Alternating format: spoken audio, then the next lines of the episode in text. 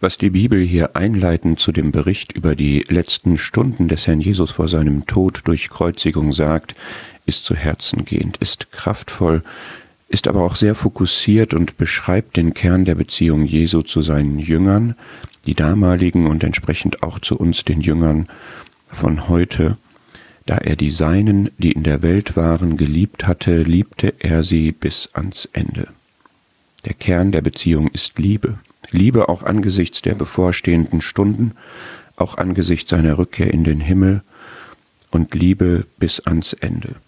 Was diese Formulierung bis ans Ende bedeutet, darüber gibt es verschiedene Auslegungen. Ich sehe das folgendermaßen.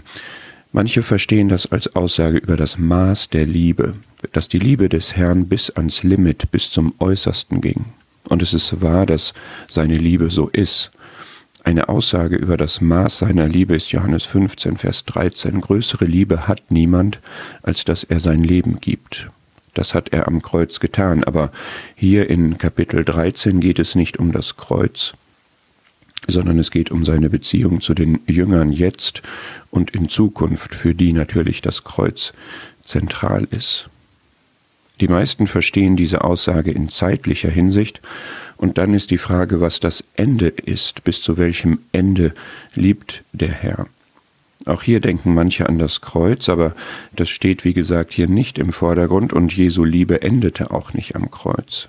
Er liebte Petrus nicht nur bis zu dem Moment, wenige Stunden nachdem der ihn verleugnet hatte, sondern nach seiner Auferstehung ging er ihm noch weiter in Liebe nach und wirkte Einsicht und Vergebung und Versöhnung.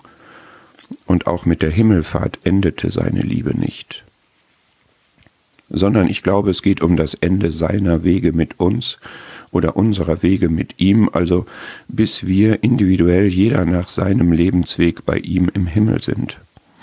Auch dort, und dann liebt er uns natürlich weiter, denn Liebe ist ewig und der Kern der himmlischen Beziehung mit ihm im Haus seines Vaters. Aber dieser Vers will uns versichern, dass seine Liebe uns den ganzen Lebensweg begleitet, im direkten Kontext von Kapitel 13 durch die Reinigung und Veränderung in sein Bild, in den folgenden Kapiteln durch die stärkende Vaterbeziehung im Verhältnis zur Welt, das Gebet, den Heiligen Geist, die bleibende Frucht, all das sind Beweise seiner Liebe zu jedem persönlich, zu dir und mir. Er liebt uns bis ans Ende.